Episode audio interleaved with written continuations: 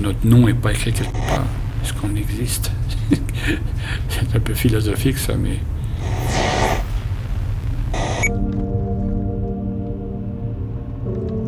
Nous sommes sur la piste des Mormons. Cette organisation qui préserve les archives généalogiques de l'humanité. Alain Allard, notre interlocuteur québécois, nous a organisé un rendez-vous sur le terrain. Nous allons rencontrer un chef de projet pour observer son travail quotidien. Tristan Casanova a été recruté il y a plus de 20 ans pour numériser des documents aux archives de la province. Pour entamer le dialogue, il a choisi de nous emmener dans une chapelle mormone de la ville de Québec. Ce n'est pas un endroit commun, c'est à la fois un lieu de culte, de vie et d'études. Salut Bobby. Salut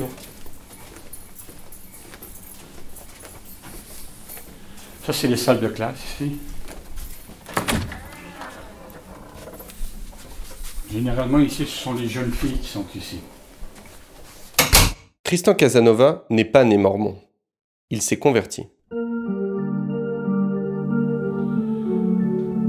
J'étais à Vancouver, je cherchais un endroit où habiter et euh, dans le journal, j'ai vu euh, y avait une pension. Je suis venu, puis ils m'ont dit oui, ça coûte tant, puis j'avais une chambre, etc. Puis ils m'ont dit qu'ils étaient mormons. J'avais jamais entendu parler de ce, mot-là avant. J'ai dit ah bon, je suis dit bon, ben, c'est parfait. Chaque repas, là, ils bénissent leur nourriture. Ils prient. Quelqu'un fait une prière, puis le monde ferme, les yeux, penche la tête. Euh. Puis on dit Amen. Moi, j'ai dit non, ça ne me dérangeait pas. Pour moi, ça n'avait pas de valeur. Parce que j'ai jamais été élevé dans une religion quelconque. Alors, euh, ainsi. Puis un jour, il m'a demandé, euh, le père de famille, il m'a demandé si je voulais aller à l'église. Bon, j'ai dit. Puis j'y suis allé. Et cette église, c'est drôle parce que je prenais l'autobus régulièrement, puis je passais devant. Puis j'avais jamais entendu parler de cette église, The Church of Jesus Christ of Latter-day Saints. Je me suis dit toujours, mais qu'est-ce que c'est ça? Là, j'ai dit, ah tiens. Et ça a commencé comme ça. J'ai été enseigné par les missionnaires, puis j'ai petit à petit, à un moment donné, j'ai acquis des valeurs que je n'avais pas. Tristan nous invite à poursuivre la visite de la chapelle mormone. Après avoir jeté un coup d'œil dans la grande salle où les offices sont célébrés, nous avançons dans un long couloir. Nous atteignons une pièce que l'on ne s'attend pas à retrouver dans un tel lieu.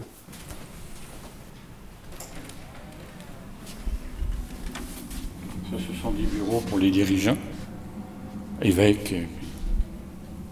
Ça, c'est la... C'est une grefferie ici. Ça, c'est pour faire l'histoire familiale. Ça, c'est notre centre, là où les gens viennent il y a les vieilles machines pour lire les microfilms. Il n'y a plus rien dans les tiroirs là Oh oui, il y en a. Vous en avez un? Juste pour montrer la... Ça, non. Je ne sais pas s'ils en ont gardé. Oui, voilà.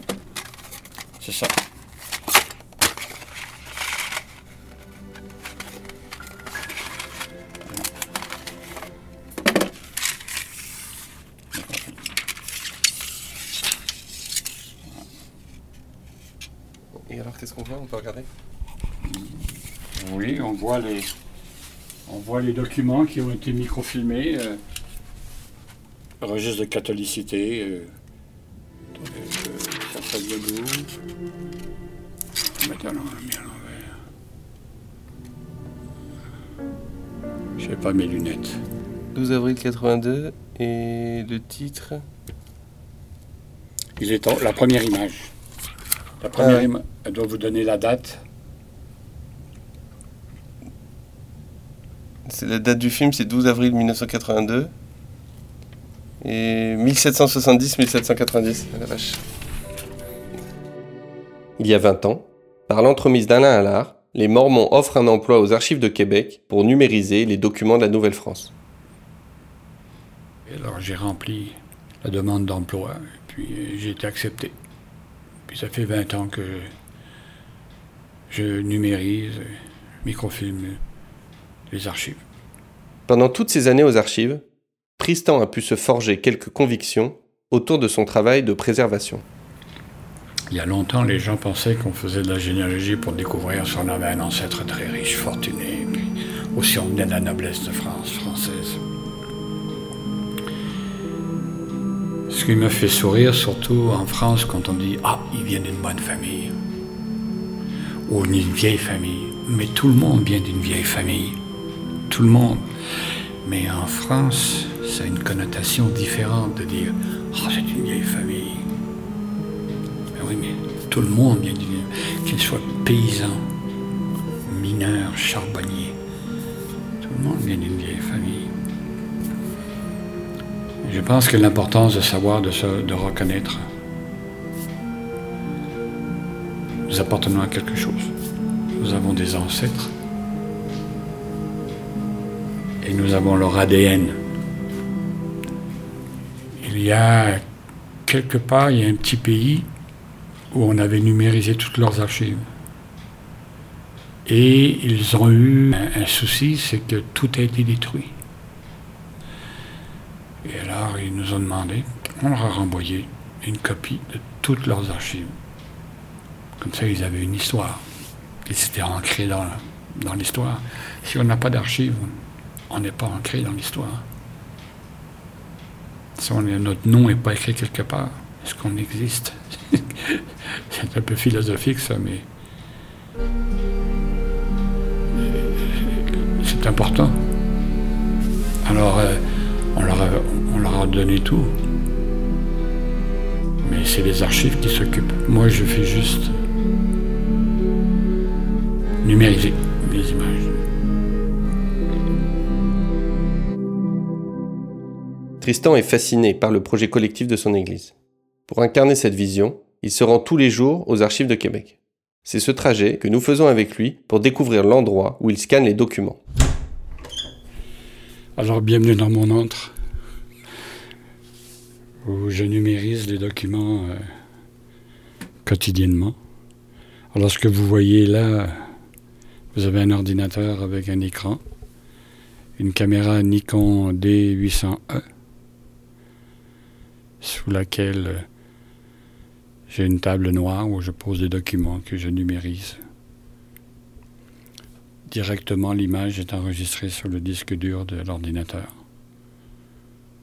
Et je répète ça.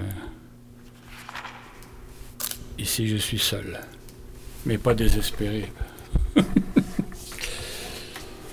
Au sixième étage du bâtiment, nous sommes en effet seuls, au milieu des linéaires de boîtes d'archives.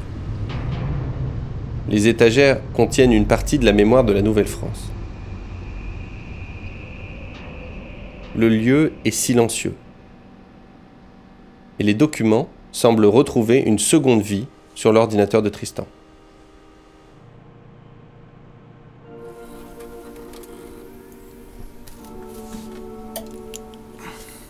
Les actes notariés ont presque bâti la province de Québec.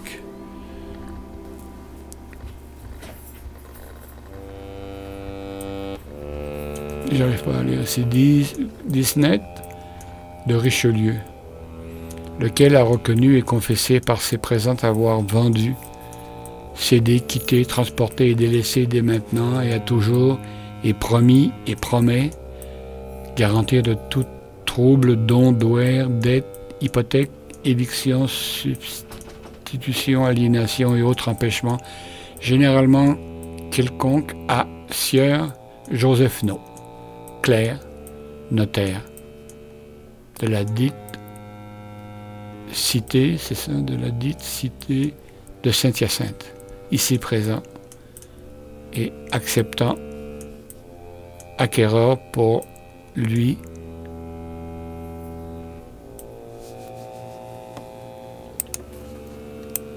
motivant.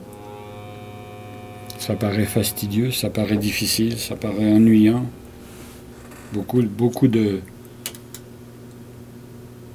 d'archivisme. Tristan, je ne sais pas comment tu fais. C'est une habitude maintenant. Ça fait 20 ans que je fais ça, moi. Je suis bien, je suis l'air climatisé. Un bon fauteuil confortable. Mais je, sais, je connais l'importance que ça a pour ceux qui font leur recherche généalogique. Et ça, ça me motive, disons. Toutes les semaines, Tristan envoie ses disques durs avec les fichiers numérisés vers Salt Lake City. Les archives de Québec récupèrent de leur côté une copie pour leur site web.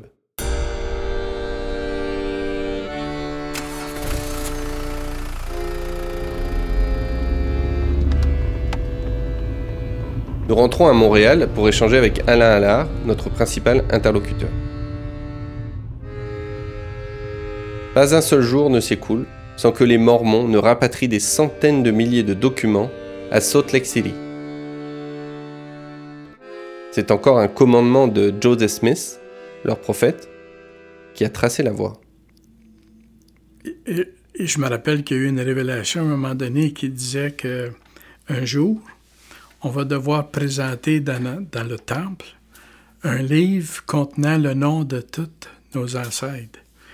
Puis ce livre-là, il doit être euh, euh, de toute acceptation, de, bonne acceptation. C'est-à-dire la qualité devrait être, euh, devrait être très bonne.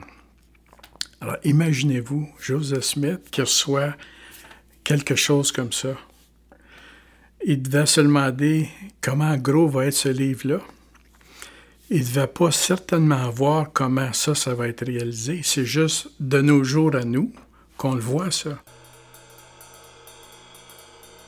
De façon surprenante, ce livre est en train de prendre forme au milieu des États-Unis. Pour assister à sa construction, il faut se rendre en Utah, dans la capitale des Mormons. C'est cet objet immatériel que nous tenterons d'approcher lors de notre prochain épisode.